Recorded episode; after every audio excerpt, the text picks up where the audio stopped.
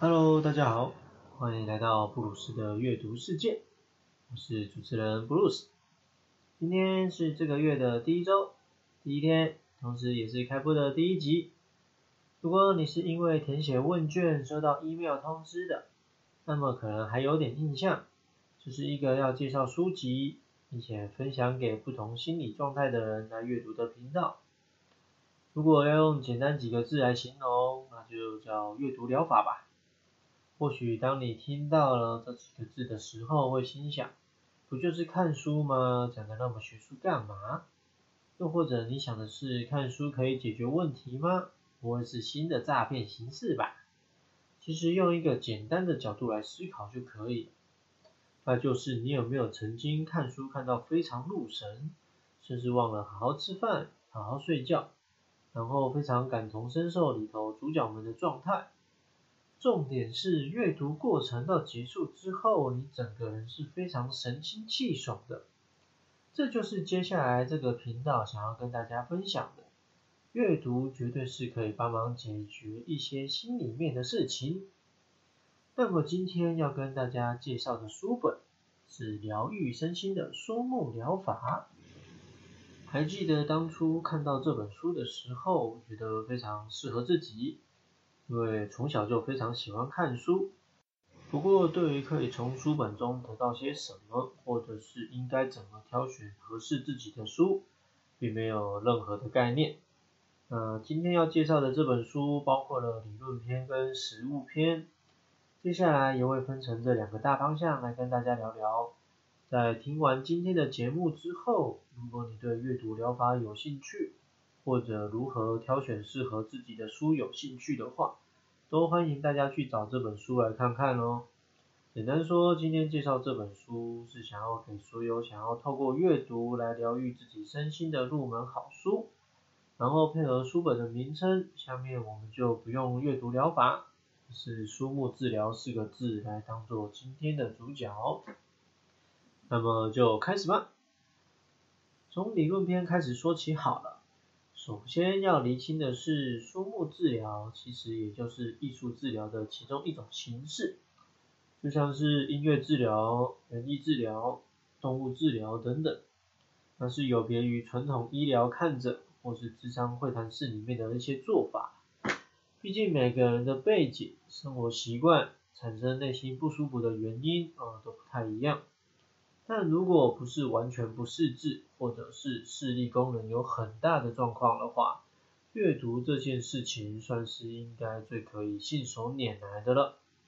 尤其是现现在手机科技十分普及跟方便的情况，要购买电子书也是非常的容易，可以说是打破了很大的时间跟空间的受限哦。那么书目疗法的形式有哪些？会不会很受限呢？在某些地方的使用确实是比较严格的，像是他会说你一定要用小说的形式啦、诗歌的形式等等。那么对于一般人来说，甚至是书目治疗师，我都会有比较大的限制，就是，所以说起来应该是可以当做读物就可以了。所以我觉得像是漫画、绘本是可以。尽量是以文字，也就是由语言的方式来进行就好了。那当然有足够的故事性跟叙述，无论篇幅的长短、内容深浅跟形式，应该也都可以达到让人身心疗愈的状态。还有就是，我觉得如果可以跟着手做或是实际操作的工具书，因为可以增加体验的感觉，也不失是一种选择。呃，为了让大家可以方便上手，之后分享的书籍也会把工具书的选项放进来。那么为什么要选择用书目疗法呢？其中很大的一个理由是副作用会比较小，因为如果是对智商或辅导有一些概念的话，会发现我们不管是对于药物啦，或是治疗师，都有很高的可能去产生一些依赖性。除非他们是没有用的，然后沉浸在看书里面，说起来顶多就是影响个人生活状态，甚至是社交活动。当然，如果你本身就是一个喜欢待在家里或是内向的人来说，就也不见得真的会受到影响。而全世界使用书目治疗的形式跟国家呢，又有哪些？在书里面有提到说，以国家级的证照来说，目前就是只有以色列有所谓政府认证的书目治疗师。那在当地呢的地位就非常的崇高啦，因为这个文化的底蕴应该要非常的厚。在美国的话，就有就是以图书馆当做场所，你可以花钱找书目治疗师帮自己推荐合适的书单。嗯，你也可以透过不用付费的方式，但是图书知识非常丰厚的图书馆员来帮自己推荐书籍。在英国的话，就是政府有认可这样的替代疗法，也就是你的医生除了会开处方的药物以外，也会开书籍的处方。其他在世界各国都有自己操作的形式，不过在华人地区就还不是那么流行。这个也是为什么特别想要开这样的频道来跟大家分享，因为我觉得读书真的是一件很棒的事。呃，读实体书跟电子书的感觉又很不一样，所以如果可以的话，会希望大家去找书来看的时候，还是尽量以实体书为考量了。接下来就针对实物篇来跟大家聊聊。在开始谈如何选书之前，呃，有件事情一定要先跟大家讲的，呃，就是阅读这件事情是自由的。什么意思呢？意思就是说，你不是一定要马上阅读的，一定每一页都要读过，一定每一本书都要完全读完，一定只能读某一些形式的书。会使用书目疗法来调整我们的心理状态，并不意味着你真的要受到这个形式不必要的限制。如果在阅读过程中，你反而感到更大的压力，那还不如再去找其他的艺术疗法。呃，接下来选书的原则有以下的方式，大家可以参考适合自己的做法咯。第一个叫同步筛选选书，其实就是跟你现在心情符合的书了。这种选法大家应该不会太陌生。我们如果换另外一种说法，就叫做吸引力法则。生命啊，本来就是会有直觉、第六感这种东西，所以如果这时候你刚好有一条线连接上了，你不妨就直接拿起书来看看了。第二个选法叫同质性原理选书，呃，有些人可能会觉得这样很好，我自己的状态在另外一个地方是有人懂的。不过既然要透过这样的形式来找寻协助的话，当然也有可能会觉得这样不好。呃，是因为会不会觉得让自己更陷入进去？作者有提到这样的选书法确实要特别注意，毕竟很可能我们会更让自己掉进角色里面，因此有做了一些补充说明，可以选择自己希望成为那样特质的主角。嗯，举例来说，如果自己是本身容易迷惘，然后错失机会的人，那么就可以选择下决定很果断。不会让机会从自己身上流失的主角，然后是自己可以一口气看完的内容，集中精神读完主角慢慢成长的过程，进而从中得到这样的力量。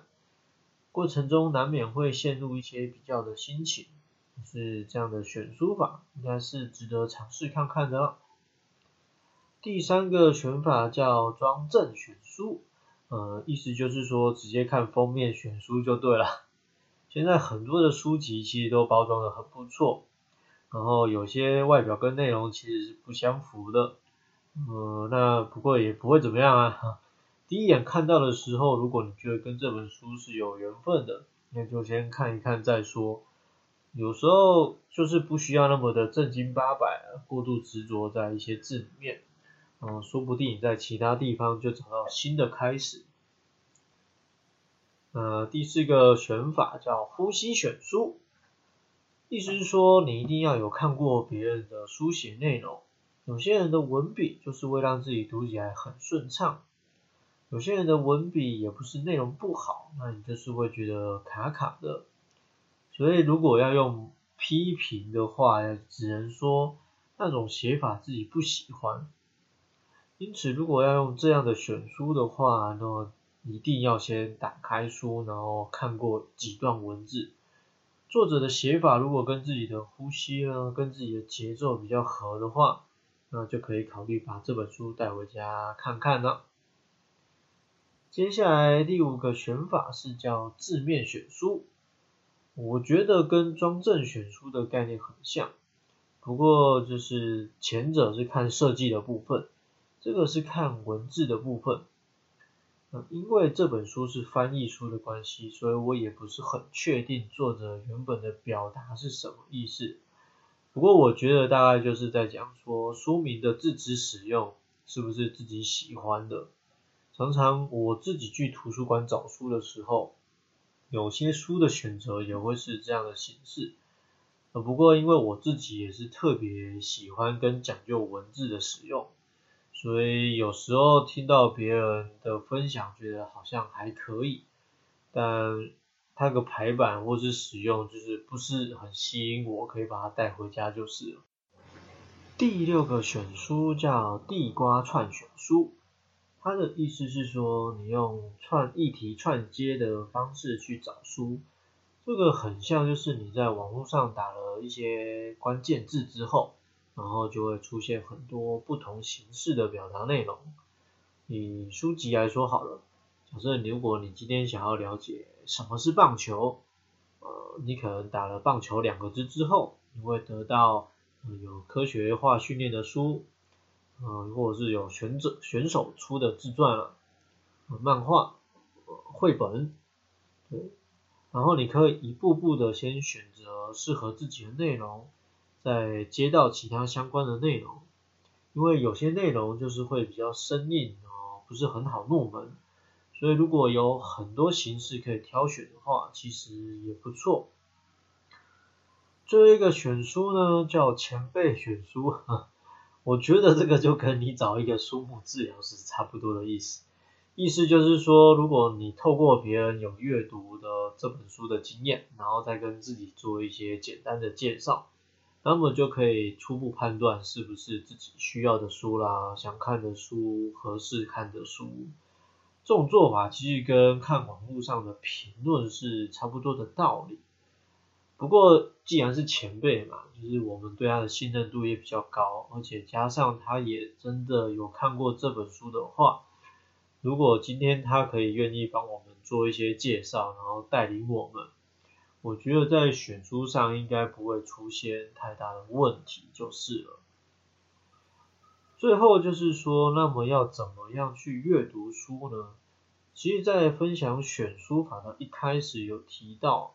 就是如果你是擅长阅读或者是喜欢阅读的话，可能就没有这个问题。但不过，如果你是反过来，又或者是说，你刚好想要尝试用阅读的方式看看，那就是先记住几个原则好了。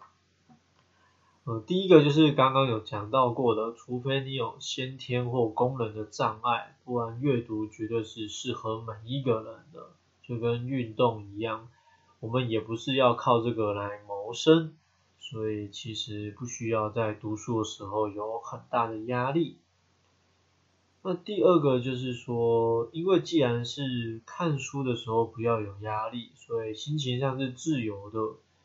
呃，主要的媒介是文字嘛，所以其实只要是有语言有字，其实都 OK。那只是我自己会觉得说，最好还多一些故事性跟叙事性，然后篇幅不要太短。像以前都会有一些四格漫画。嗯，就是一下子就把事情讲完了，你也好像就懂了他在讲什么。那我觉得就少了一些铺陈，或者现在有一些网红啊，会出一些几句话的心灵鸡汤，或者是一两格漫画就出现反差的内容，也是一样，就是它可以直接命中要害，但我觉得就是少了一些让人咀嚼跟铺陈的空间。最后就是文字的产产生呢，其实不一定要靠别人，就是自己去写自己的内容，或是抄写别人的文字，其实这些也都是书目治疗可以使用的形式。那么关于疗愈身心的书目疗法，我就先介绍到这边了。如果你有喜欢这一集的分享，或者是有什么想法跟心得，都可以直接留言或私讯给我。当然，最希望的还是大家去找这本书来读一读喽。呃，第一集的内容要谈理论介绍也不为过，因为其实我先的先想要让大家知道书目疗法是怎么一回事，所以今天的介绍比较是书里面谈到的一些疗法啦，在世界各国还有其他不同的形式跟意涵。那目前我自己有先参加了英国的介绍课程。然后也有看了一些澳洲方面的相关资料，之后有机会再跟大家分享了。好了，每一集呢，我都会预告下一集要跟大家呃分享什么书，所以如果你对于接下来内容有兴趣的话，你可以先去找来预读啦，或是先参考看看。呃，下一集想要跟大家分享的是说书人跟他的阅读处方间。呃，这是一本法国翻译小说，应该也是市面上少数有谈论关于书目治疗师的中文书。如果你有兴趣，可以先去预约来看，或是等着我来跟你聊一聊。我是 Bruce，我们下次见啦。